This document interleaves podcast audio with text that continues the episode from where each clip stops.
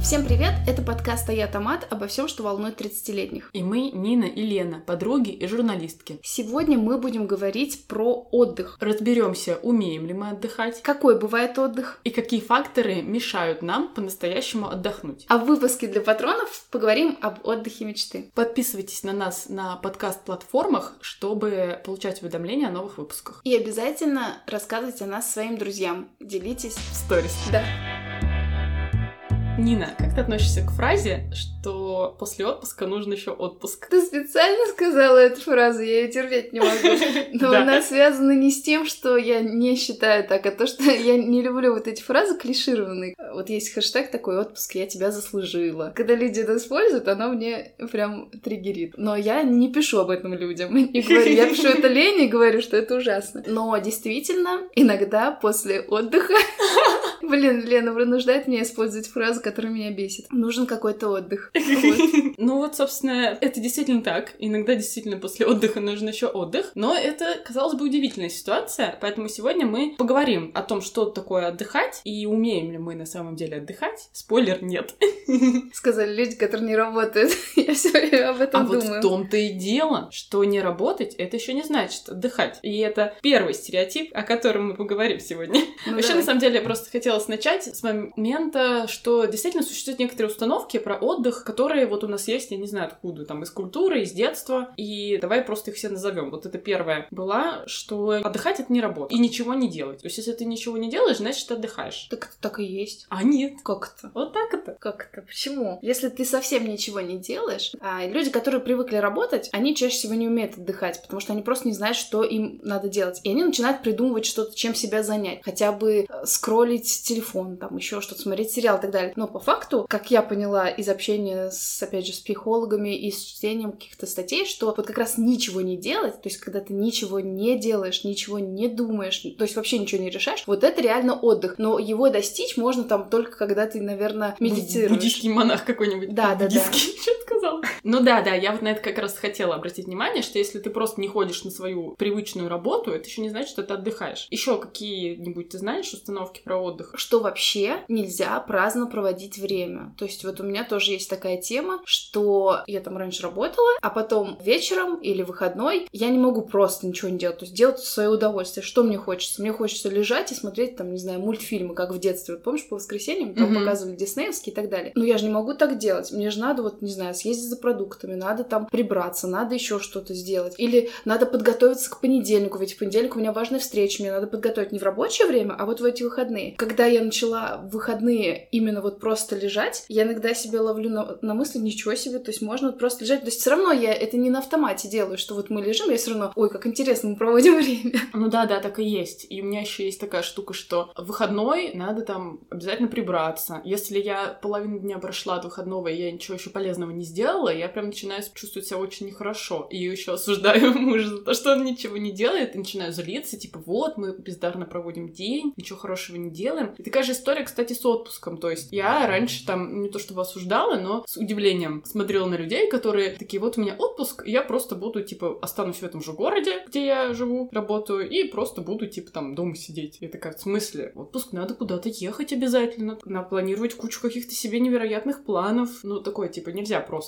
сидеть. С одной стороны, я с тобой соглашусь, что не обязательно куда-то ехать, потому что там новые впечатления, путешествия — это тоже нагрузка на психику и так далее. А с другой, я читала исследование, в котором брали там каких-то менеджеров среднего звена, примерно 40 лет, и сравнивали... Было, в общем, 4 выходных. Одним людям предложили сидеть в квартире в своей и просто там заниматься, чем они хотят, да, заниматься, а другие люди куда-то поехали даже в отель в своем городе. То есть не обязательно они поехали в путешествие. И вот это даже смена обстановки, им, ну, как-то там что-то замерили, какие-то показатели, смена обстановки им дала возможность действительно более качественно отдохнуть, и эффект от вот этого отдыха сохранялся около месяца. Ну да, но я думаю, что это связано с тем, что разные есть виды отдыха. Мы с тобой, наверное, позже об этом подробнее поговорим. Ну, что, допустим, если им нужно было отдохнуть от какой-то там рутины, то да, это как раз подходит. То есть они вырвались. Я еще знаю, есть такой насильственный метод отдыха. Вот у меня, например, у мамы на работе такая же история. Думаю, много у кого, что если ты никуда не уехал из города, то тебе не дадут просто быть спокойно в отпуске, тебе будут звонить по каким-то рабочим вопросам, но типа ты же все равно здесь. Чё бы тебе не выйти? А вот если ты уехал куда-то далеко, тебе не дозвонишься, тут уже все, у тебя есть реальное право на отдых. Кстати, да, у меня тоже такое раньше было, что я как раз старалась куда-нибудь типа, уезжать, что вот в эти дни я ничего делать не буду, ни на какие вопросы отвечать и так далее. Но не на всех работах это получалось. Еще есть такая фигня про активный отдых и пассивный отдых. В моем понимании тоже раньше было, что пассивный отдых это плохо. Типа лежать на шезлонге около моря это плохо, это типа не круто, и это неправильный отдых. А вот забираться на гору на какую-нибудь это прям огонь. Хотя вот сейчас попробуй заставь меня забираться на какую-нибудь гору. Дайте полежать на шезлонге, пожалуйста. Я так считала, и так считаю до сих пор.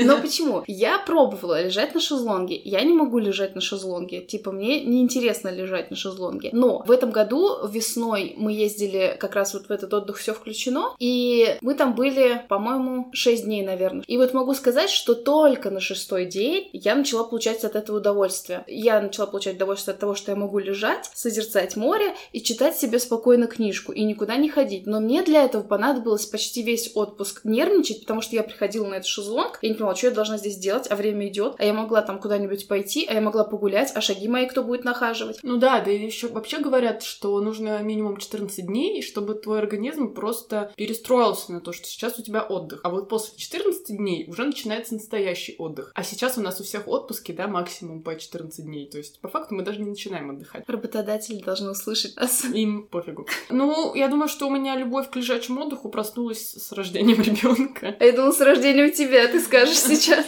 Нет, но раньше действительно, да, мне там было скучно. Я не могу сказать, что сейчас, что это в зоне моих интересов лежать. То есть, наверное, если бы у меня было достаточное количество такого лежачего отдыха в моей жизни, там, если бы я высыпалась, могла бы спокойно реально полежать с книжкой, то мне бы не нужно было для этого специально организовывать отпуск. Но так как сейчас у меня есть дефицит такого времяпрепровождения, то, ну, мне это интересно и хочется этим заняться. Ну и, наверное, последний такой, типа, стереотип про отдых, который я знаю, это что лучший отдых — это смена деятельности. Сюда, кстати, тоже уборка хорошо подходит. Типа, вот ты тут поработал, а потом посуду помыл, и типа ты отдохнул. Но, походу, это тоже не работает. Ну, иногда работает. Если у тебя, допустим, работа сидячая, то тебе поможет то, что там надо, например, походить из, из комнаты в комнату, что-то поделать. Но если мы говорим об уборке конкретной, когда надо, не знаю, отдраить какой-нибудь унитаз или ванну, то как бы это точно не смена деятельности. Например, не знаю, мне кажется, полить цветочки, это, наверное, может какой-то такой более лайтовый вариант. Но я цветы не поливаю, поэтому сложно Но это же тоже не отдых. Но это по факту просто смена деятельности. Ты все равно что-то делаешь, просто другое. Да, и тогда, ну, ну, окей. В общем, о чем я раньше никогда не думала, а тут недавно столкнулась с этой информацией, что, оказывается, специалисты выделяют разные виды отдыха. Что это все вот то, о чем мы до этого говорили, это, ну, типа, разные, скажем так, виды нагрузки, от них нужны разные виды отдыха. Мы сейчас возьмем концепцию врача-терапевта Сандры Долтон Смит, которая выделила семь видов отдыха. Сейчас по ним пройдемся. Первый вид — это, допустим, социальный отдых, и тут, я думаю, все логично. Предполагается, что ты должен отдохнуть от общения с людьми. Но, я так поняла, не просто людьми, а людьми неприятными. Ну, в общем, а, чтобы существовать, жить в обществе, в социуме, ты прикладываешь определенные усилия. С какими-то людьми тебе нравится общаться, они тебя наполняют, и это получается легко. А чтобы с какими-то людьми общаться, тебе приходится прикладывать усилия. Ты как бы иногда вынужден, да, они, может быть, твои коллеги или кто-нибудь еще. И вот от этого ты устаешь и должен отдыхать. То есть организовывать себе такую, типа, ситуацию, когда ты можешь не, не напрягать вот эту вот социальную мышцу. Да, например, увольняться с этой работы и отдыхать от этих людей. Но я на самом деле думаю, что это работает не только с неприятными людьми, это работает с приятными людьми. Все равно у тебя должен быть отдых от общения с людьми. Я раньше думала, что я настолько люблю общаться с людьми, что мне не нужен отдых от людей, но теперь я уже не верю в эту концепцию. Мне кажется, что как будто бы, ну, по крайней мере, мне, давай так, уже сейчас нужно тоже все равно отдыхать. То есть я, например, там с кем-то общаюсь, и я прям чувствую, что я устаю, и мне нужно пойти отдохнуть. Там, не знаю, посидеть в комнате, даже если эти люди были приятные. Да, сто процентов. И это вот осознание пришло вот с годами, по факту. То есть я, наверное, к 30 только я поняла, что мне необходимо одиночество иногда. То есть я должна отдыхать иногда вообще от всех и быть только одна. Я думаю о том, что хорошо, что я поняла это только сейчас, когда у меня есть возможность уйти в комнату и не быть ни с кем, потому что, например, всю свою молодость и всю свою юность. Я жила в общежитиях с другими людьми, где там в комнате на там 3 на 3 метра, я не, не помню сколько конкретно, но может это большая комната, я не знаю. Короче, в общежитии, обычно студенческое общежитие, нас было трое там, и кроме того, что мы втроем жили всегда, к нам еще приходили какие-то люди из других комнат, из других этажей, вот, а потом я снимала квартиру, то есть тоже с другими людьми, и я постоянно с кем-то находилась, и если бы я тогда знала, что мне тяжело общаться с людьми, то мне, возможно, вообще было бы очень тяжело. Ну вот я тот человек, у которого никогда в жизни не было своего пространства, то есть в детстве я жила, получается, с сестрой мы делили комнату, потом был университет, но я ездила все равно домой, потом я поехала в Орленок, это детский центр, и там как раз жила, вот как ты говоришь, в комнате с тремя людьми, и это было самое, наверное, жуткое для меня испытание, именно вот это вот момент общежития. То есть, ну, с сестрой это все равно не то же самое, она все-таки тебе родной человек. Вот. А потом я сразу стала жить со своим будущим и нынешним мужем, и все. А потом я еще родила ребенка, и получается, сейчас у меня вообще сложно одиночеством, потому что она все время хочет быть со мной, но мне приходится насильно как бы от нее избавляться. А, да, и одна из моих мечт — это иметь свою комнату. Вот это сейчас набирает популярность, эта идея, но еще там лет пять назад казалось странно, когда у людей в семье, там, мужа и жены раздельные комнаты. А я вот об этом мечтаю и считаю, что это просто невероятно круто. Это не значит, что у вас там какие-то проблемы. Наоборот, это многие ваши проблемы может решить, потому что у вас будет возможность возможность побыть одному и не напрягать друг друга. Я точно поменяла свое мнение к этой теме, потому что помню, что когда вы там решили сделать раздельные комнаты, я, по-моему, удивилась, ну, возможно, я ничего не говорила, я уже не помню. Вот, но мне, типа, казалось это странным, что, типа, зачем это надо, э, какие-то отдельные комнаты. Сейчас я не знаю, нужна ли мне такая штука, но в целом я уже нормально отношусь, потому что сейчас нам просто проще, что есть в квартире несколько комнат, и вы можете найти локации. Вот если, например, у вас маленькая, допустим, однушка, в общем, общем, если у вас нет возможности развестись в разные комнаты, то это плохо. Да, да, так и есть. Ну, я просто уточню, потому что ты сейчас сказала, что у нас как будто бы были комнаты, а я только что говорю, что их не было. Мы переехали как бы в дом, и предполагалось там, что у нас у каждого будет своя комната, но так фактически это не получилось, потому что я сразу родила и жила как бы, ну, Варя все равно была со мной в моей комнате, а потом мы уехали в эмиграцию, и сейчас мы живем в однушке втроем, и мы испытываем все жесткую потребность в пространстве. Ладно, давай следующий следующий вид отдыха — это эмоциональный отдых, который, я так поняла, это, кстати, один из самых сложных видов для понимания, ну, для меня был, заключается в том, чтобы, ну, типа, не играть какую-то тоже роль социальную и не притворяться. То есть вот если тебе грустно, то ты должен иметь право и возможность грустить, чтобы тебе не приходилось внутри у тебя там кошки скребут, а тебе нужно, типа, изображать веселье. У меня есть такой конфликт не конфликт, когда моего партнера что-то происходит, и он грустит, я сразу же там думаю, что это моя вина. Как-то я там задаю вопрос, соответственно, там, что с тобой, что с тобой. И он мне тогда сказал, что дай мне возможность прожить свои эмоции. Типа, Нифига себе! Да.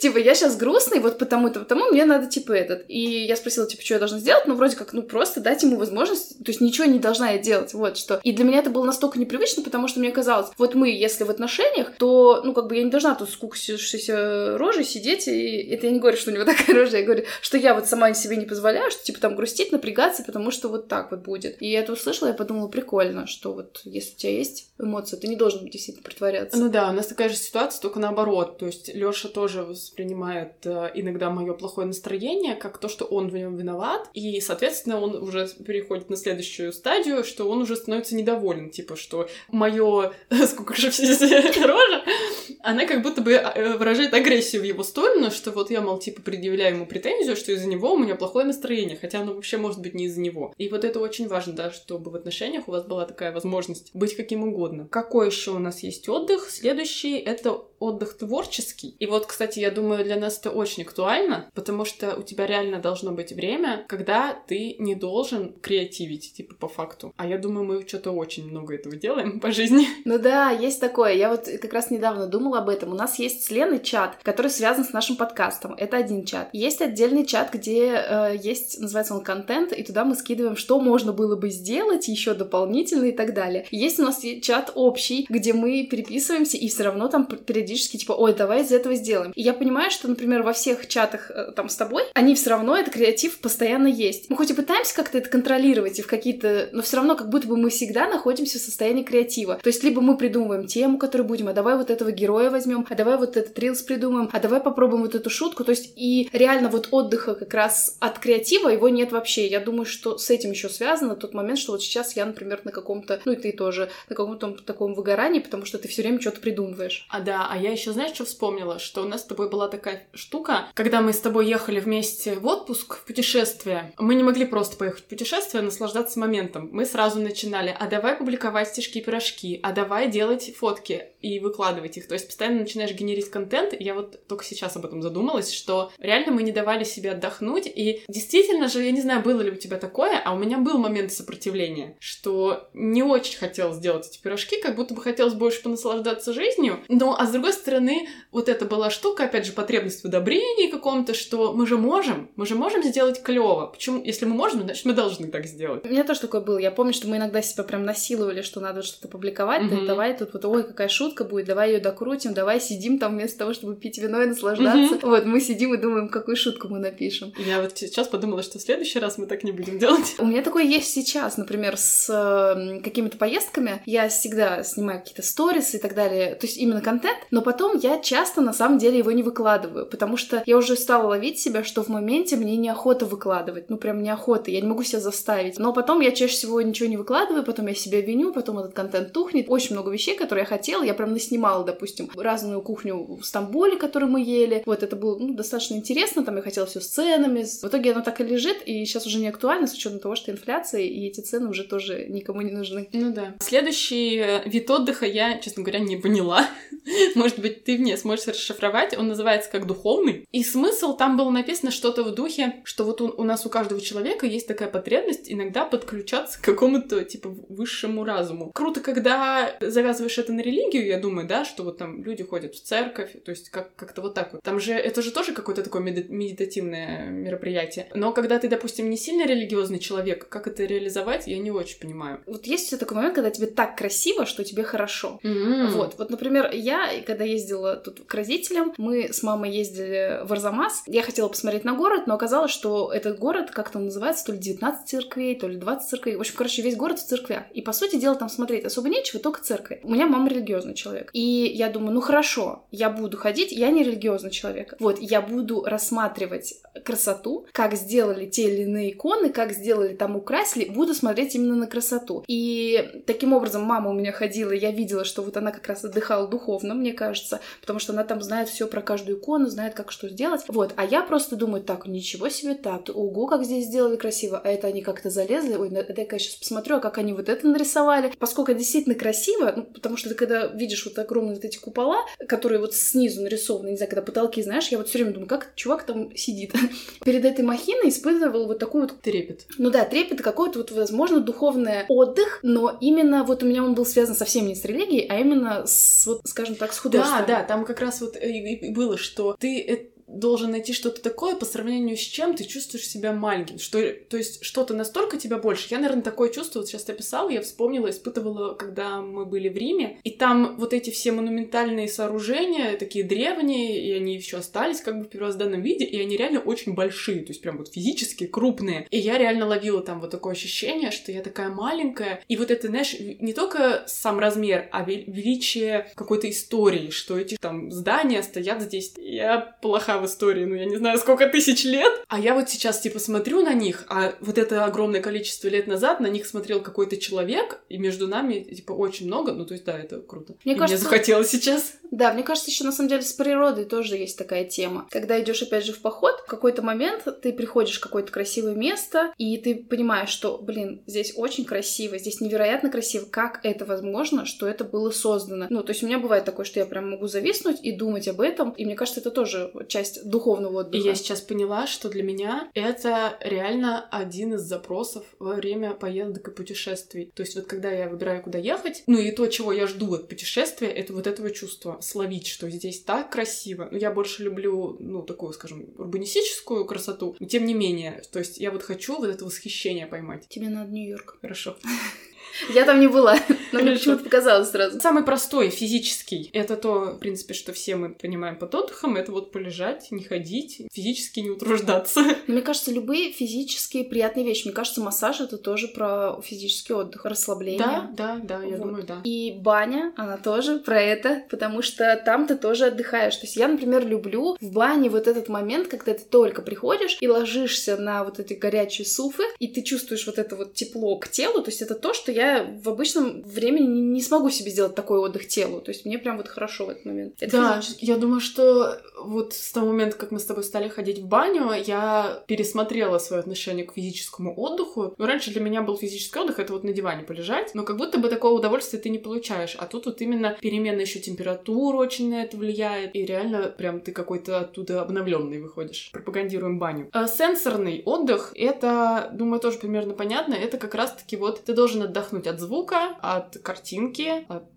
телефона, от скроллинга. И я вот тут позавчера или вчера поймала себя на мысли, что меня бесит свет. Вот реально несколько дней подряд меня очень сильно раздражал свет, и я включала самый-самый маленький, ну, самую приглушенную лампочку в доме, хотя, ну, как бы мы еще не собирались спать в этот момент, просто потому что вот прям очень резала глаза. И я еще думаю, это, кстати, для высокочувствительных людей тема, потому что у них вообще вот это перенасыщение быстрее происходит. Тактильное, звуковое, визуальное и так далее. Да, так и есть. Я несколько раз так делаю. Я выключаю свет, иду в комнату. К сожалению, я иду туда с телефоном. То есть, ну, иногда бывает, что я прихожу с телефоном, его откладываю, просто лежу. Я не сплю, просто лежу. Мне нужно какое-то время посидеть в темноте. Я, кстати, думаю, что здесь тоже баня решает, потому что там как раз ты должен закрыть телефон в шкафчике, и там довольно приглушенный свет. Да, но тут смотри, какой момент. Там ты не отдыхаешь социально, если ты идешь с кем-то. То есть ты общаешься, и таким образом ты как бы здесь не закрываешь. А вот у меня был момент, когда я ходила в баню одна, я как раз не брала с собой телефон, ничего, у меня было время просто с собой, только чисто с собой, потому что я там ни с кем не коммуницировала. И у меня был и физический, и сенсорный отдых, и это было тоже что-то удивительное. Понятно, что это сложно, вообще реально сложно. Как так ничего не скроллить, ничего делать, что-то с собой лежишь тут. Но я реально лежала и думала, ничего себе. Ну да, вот я тоже только один раз так ходила, и я взяла себе только час, потому что я была уверена, что я не выдержу дольше часа наедине с собой. И где-то только под конец я уже начала получать удовольствие от этого, то есть там последние 15 минут, то есть сначала мне было тревожно. Я просто типа, надо пойти туда, надо пойти сюда. А вот в конце я уже словила какой-то дзен, когда я уже даже легла. Обычно, ну, я не ложусь, мне слишком жарко. Я легла вот на вот эти палати лицом вниз, и просто, мне кажется, я в какой-то момент отлетела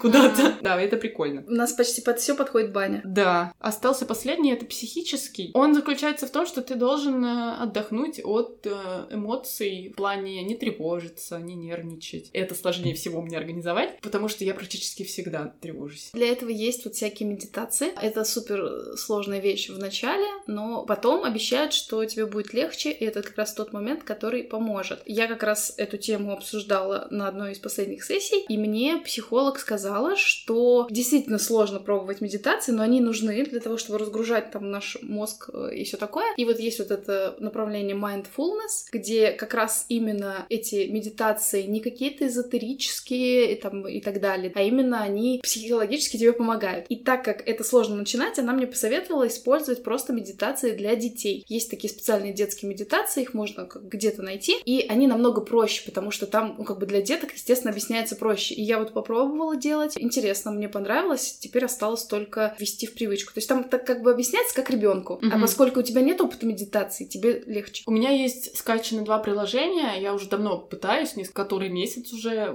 ввести это в привычку, у меня не очень получается, потому что, во-первых, нужно конкретно регулярно выделить время себе. Пока у меня это так, вспомнила сделала, обычно я не вспоминаю. Еще очень сильно зависит от времени, то есть вот в одном приложении там есть медитации, по-моему, от одной минуты, типа одна минута, три минуты, пять минут, что-то такое. А я потом скачала какое-то более прокачанное по наполнению, но там другие временные отрезки, и там самое короткое это 10 минут, и это вообще невозможно. То есть, если ты не опытный в этом плане человек, то есть я уже на пяти минутах открываю глаза и начинаю заниматься какими-то другими делами, просто слушаю до конца эту медитацию, чтобы мне там галочку в конце поставили. Это для меня очень сложно, даже минуту выдержать у меня не получается. Так минута это уже много. Мгм. Вот она мне говорит, что в целом как бы вот минуту и надо для начала, потому что ты это как с марафоном, ты же не можешь сразу 42 минуты. ой, 42 я же должна выбрать себе самое мощное и поскакать. Да, в общем, детские медитации надо пробовать. Ну, получается, что, наверное, сложно организовать себе такой отдых, что прям все семь у тебя были в одном, но можно их, э, типа, чередовать, комбинировать и по очереди отдыхать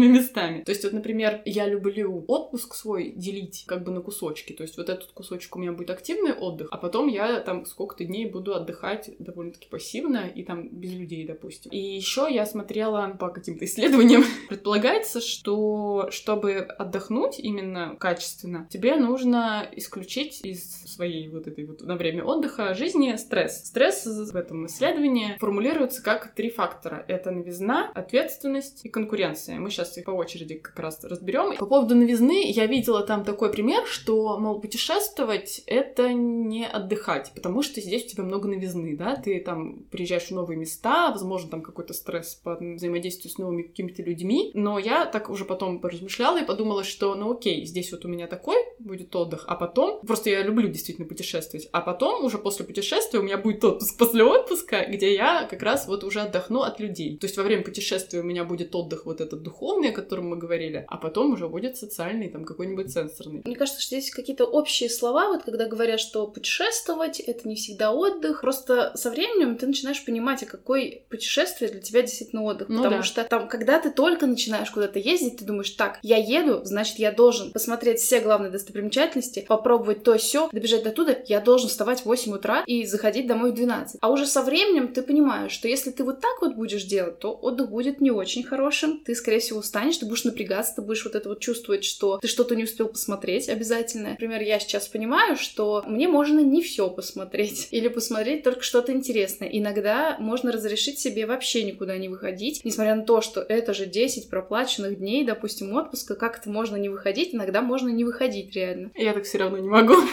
Проплачено. Ну, типа, да. Ну, это для меня супер тревожно будет. И по поводу не посмотреть какие-то достопримечательности, для меня тоже будет вот эта история, что я потратила зря какие-то, ну, возможности. Типа, я сейчас в каком-то нахожусь городе, я, возможно, никогда сюда больше в жизни не приеду, а я не посмотрела. Я решаю тут вопрос тем, что я просто выбираю для себя ограниченное количество таких рэперных точек, которые я обязательно должна посмотреть, а все остальное уже как бы опционально. Ну, то есть, там, допустим, одну. Ну, то есть, приезжаешь в Париж, нужно посмотреть Эйфелеву башню все, этого достаточно. Ты же тоже адаптировала свой, а до этого бы ты переживала. А мне еще важно, например, если брать про путешествие, мне важно, каким образом происходит это путешествие. Я для себя поняла, что все организованные поездки кем-то, я имею в виду, когда ты покупаешь экскурсию готовую, они всегда мне не зайдут. В каком бы городе это не было, в каком бы составе людей. Мне всегда не нравится, когда кто-то решает, сколько времени я должна простоять у этой картины, у этого музея и так далее. То есть я хочу сама доехать до места, сама выбрать, как смотреть посмотреть, даже если я в этот день не попаду в музей, потому что я не рассчитала время, как добраться до туда. А вот у меня такой к тебе вопрос. Ну, то есть, когда ты организуешь свое собственное путешествие, ты хочешь сама выбирать, или, допустим, если бы тебе вот так же, как турфирма, но организовал путешествие твой партнер, допустим, тебе бы было это окей? То есть мне окей, если мне что-то предложат, и я соглашусь. Ну, то есть это чужие люди не должны за тебя решать, а близкие могут. Мне не нравятся стандартизированные вещи, когда берут в автобусе, отвозят на место, говорят пять минут, идут туда и так далее. Вот это я не люблю. Вот следующий фактор, который надо исключить, это ответственность. И только узнав вот эту информацию, я поняла, почему я не люблю свой день рождения. Ну, то есть я его люблю за то, что... Ну, за то, что мне говорят, какая я хорошая.